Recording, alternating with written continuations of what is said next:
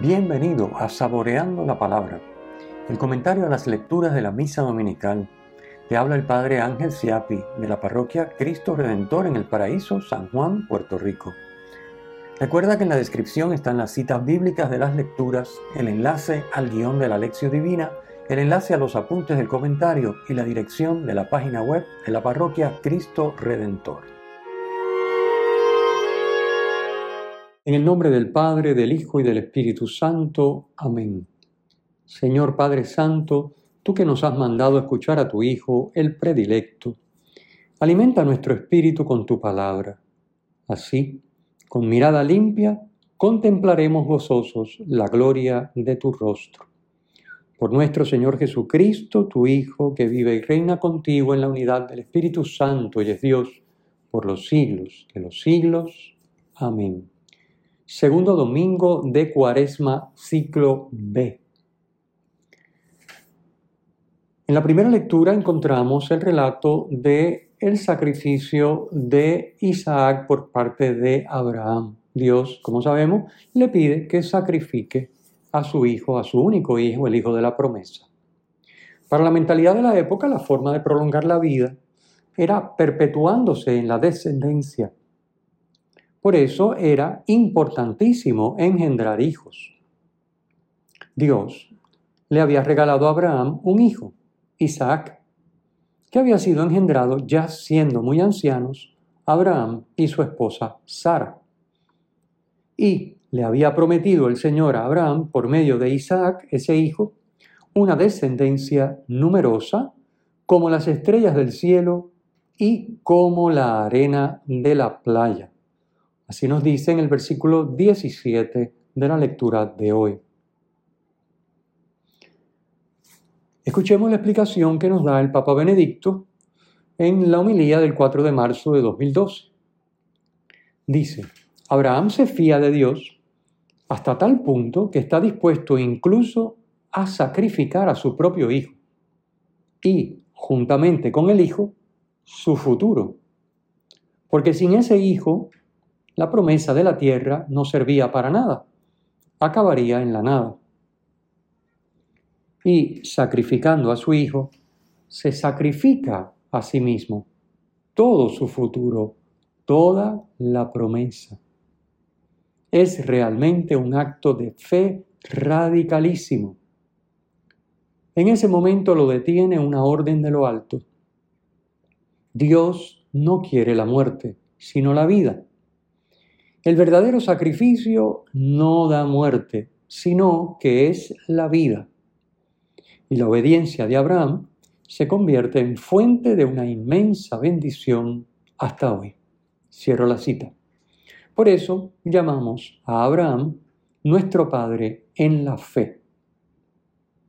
La fe de Abraham fue una fe radicalísima, capaz de entregarlo todo. Al entregar a Isaac, realmente estaba entregando todo, todo su futuro, toda la promesa que Dios le había hecho. Abraham deja que Dios le dé, por caminos misteriosos e incomprensibles para el hombre, desde luego, la plenitud que le ha prometido. Versículo 18 dice, todas las naciones de la tierra se bendecirán con tu descendencia. Humanamente hablando, uno piensa, bueno, pues el hijo de la promesa tendrá descendencia y de esa manera se cumplirá la promesa que Dios me ha hecho. Pero Dios le pide por caminos misteriosos e incomprensibles, como he dicho, haz mi voluntad. Y Abraham tiene una fe tan fuerte que es capaz de dejar a Dios actuar, incluso en contra de lo que aparentemente es su promesa y el deseo de la promesa que era darle descendencia por medio de su único hijo. Abraham, su fe deja que Dios actúe.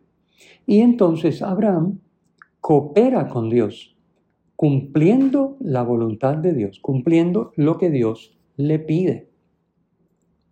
Lo opuesto a la voluntad de Dios, lo opuesto a lo que hizo Abraham, sería no fiarse de Dios, sino buscar conseguir por nuestra cuenta lo que pensamos que nos da vida y plenitud, sin importar que vaya en contra de la voluntad de Dios.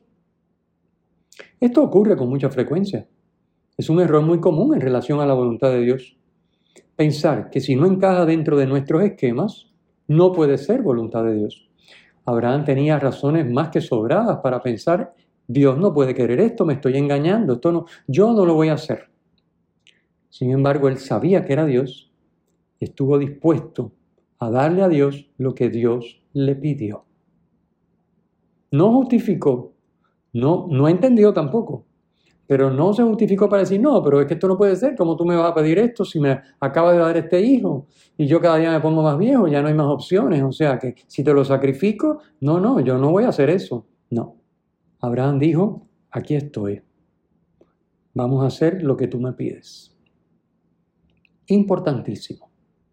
Por eso digo que un error muy común, que no lo cometió Abraham, perdón, y que para nosotros es una gran lección, es pensar que si no encaja dentro de mi esquema, en mi sentido común, lo que Dios me pide, no, eso no puede ser voluntad de Dios. ¿Ok? Este relato nos muestra que a la hora de buscar y seguir la voluntad de Dios, hay que dejar de lado la lógica y el sentido común humano. Porque la mente y los designios divinos superan los humanos, como nos lo indica Dios mismo por medio del profeta Isaías en ese precioso capítulo 55, concretamente en los versículos 8 y 9, donde leemos, porque mis pensamientos no son sus pensamientos, ni sus caminos mis caminos, oráculo del Señor. Tan elevados como son los cielos sobre la tierra, así son mis caminos sobre sus caminos y mis pensamientos sobre sus pensamientos. Pasemos a la segunda lectura. Vimos que en la primera, Dios no permitió que Abraham sacrificara a su hijo Isaac. Se lo pide, pero luego no le exige consumar la orden. Sin embargo, nos dice Pablo que Dios, el Padre, no se reservó a su propio hijo, sino que lo entregó por todos nosotros. Versículo 32. Lo que el Padre no le pidió a Abraham con su hijo Isaac, Él lo hizo por nosotros, entregando a su propio Hijo Jesucristo por todos nosotros. Y la conclusión que saca Pablo es la siguiente. Primero, si Dios ha sido capaz de hacer esto, Dios nos dará todo junto con su Hijo. Ya nos ha dado su Hijo. ¿cómo nos va a negar las demás cosas? Versículo 32. Segunda conclusión. Dios no condena, versículo 34, sino que justifica, versículo 33, a los elegidos. Y es Cristo mismo el que entregó el Padre por nosotros, quien intercede por nosotros. Versículo 34. Los elegidos de Dios, versículo 33, son todos los seres humanos que responden a la llamada de Dios. Todos somos elegidos, todos somos llamados. Sin embargo, solo los que responden se eligen a sí mismos para participar de la vida divina. Así que todos somos llamados en la práctica no todos son elegidos, no porque Dios no quiera elegirlos a todos, sino porque aunque todos somos llamados, solo los que responden a la llamada de Dios se eligen a sí mismos para participar en la vida divina. Pasemos al Evangelio. La versión litúrgica que leemos en la misa ha sustituido en aquel, en aquel tiempo por lo que en realidad dice el versículo 2. El versículo 2 dice seis días después. Y estos seis días después son referencia a un episodio que ha ocurrido antes, en el que Pedro, en respuesta a la pregunta de Jesús, ¿y ustedes quién dicen que soy yo?, lo confiesa como el Cristo. Esto lo encontramos en Marcos capítulo 8, versículo 29. Esta relación seis días después, que conecta los dos episodios, quiere decir que están relacionados. La transfiguración va a enseñar a los discípulos escogidos como testigos privilegiados, Pedro, Santiago y Juan, tanto de la transfiguración como de la oración de Jesús en el huerto de los olivos, son los mismos. Pedro, Santiago y Juan presencian la transfiguración y presencian la agonía de Jesús en el huerto de los olivos. La transfiguración les va a enseñar quién es verdaderamente Jesús. Les va a mostrar la gloria de su divinidad. También en ambos episodios, la confesión de Pedro y la transfiguración, aparece la gloria inseparablemente unida a la pasión. La divinidad de Jesús va unida a la cruz. Pedro no entendía esto. Quizá nosotros tampoco. Por eso cuando Jesús explica que su mesianismo tenía que pasar por la cruz, Pedro le reprende, recibiendo de Jesús una respuesta durísima. Apártate de mí, Satanás. Marcos 8, 33. Los seis días hacen referencia también a la fiesta judía de las tiendas, que duraba una semana. La transfiguración ocurre en el último día. La fiesta recordaba la marcha de Israel por el desierto, donde los judíos vivían en tiendas o en chozas, que en hebreo se dice Sukkot. Esto lo encontramos en Levítico capítulo 23, versículo 43. Estas chozas eran la prefiguración de las tiendas divinas en las que los justos vivirían al llegar el mundo futuro. En su éxtasis, en la transfiguración, Pedro se confunde y piensa que con la llegada del tiempo mesiánico ya se había hecho realidad el vivir en las tiendas divinas. Por eso quiere construir tiendas para Jesús, Moisés y Elías. Versículo 5. Así nos explica el Papa Benedicto XVI, y cito, al bajar del monte, Pedro debe aprender a comprender de un modo nuevo que el tiempo mesiánico es, en primer lugar, el tiempo de la cruz y que la transfiguración, ser luz en virtud del Señor y con Él, comporta nuestro ser abrazados por la luz de la pasión. Cierro la cita. El monte, versículo 2, en la mentalidad judía es el lugar de máxima cercanía a Dios, pues Dios está en el cielo. Es por tanto el lugar del encuentro con Dios. En la primera lectura de hoy, Dios le pide a Abraham que ofrezca a su hijo en un monte del país de Moria. Comenta el Papa Benedicto. En la búsqueda de una interpretación, se perfila sin duda en primer lugar sobre el fondo el simbolismo general del monte, el monte como lugar de la subida, no solo externa, sino sobre todo interior. El monte como liberación del peso de la vida cotidiana, como un respirar en el aire puro de la creación. El monte que permite contemplar la inmensidad de la creación y su belleza. El monte que me da altura interior y me hace intuir al Creador. La historia añade a estas consideraciones la experiencia del Dios que habla y la experiencia de la pasión, que culmina con el sacrificio de Isaac, con el sacrificio del Cordero, prefiguración del Cordero definitivo, sacrificado en el monte Calvario. Moisés y Elías recibieron en el monte la revelación de Dios. Ahora están en coloquio con aquel que es la revelación de Dios en persona. Cierro la cita. En el versículo 13 nos dice que las vestiduras de Jesús eran de un blanco deslumbrador. Este detalle es muy importante. Este blanco deslumbrador es una expresión de la criatura celestial, los ángeles y los elegidos.